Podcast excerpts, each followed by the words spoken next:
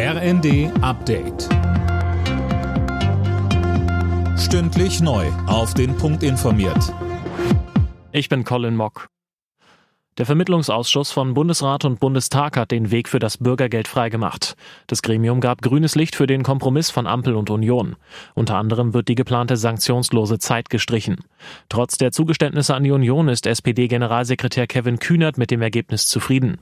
Er sagte bei Phoenix, bei uns ist ja dieses Bürgergeld mal entwickelt worden im Sozialstaatskonzept der SPD und alle wesentlichen Eckpfeiler, die wir damals zusammengetragen haben, die finden wir heute auch darin wieder. Es ging um den Kulturwandel in den Jobcentern, um den Vorrang von Qualifizierung und Weiterbildung vor der schnellen Vermittlung in irgendeine Hilfstätigkeit, nur um die Leute aus den Statistiken rauszukriegen.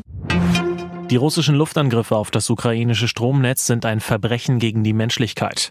Das waren die Worte des ukrainischen Präsidenten Zelensky auf einer Dringlichkeitssitzung des UN-Sicherheitsrats.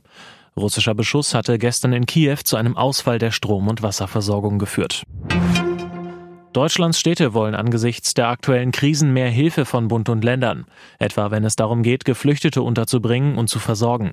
Außerdem mahnte der Deutsche Städtetag, dass auch die Kliniken dringend unterstützt werden müssen. Vizepräsident Jung sagte, Insofern fordern wir sehr, sehr schnell neben der Energiehilfe eine Ausformung dieses Härtefallfonds zielgenau, unbürokratisch und schnell.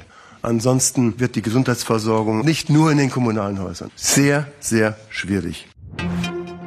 Die Preise an den Tankstellen sind deutlich runtergegangen. Im Vergleich zur Vorwoche sind Benzin und Diesel um jeweils 6 Cent je Liter günstiger.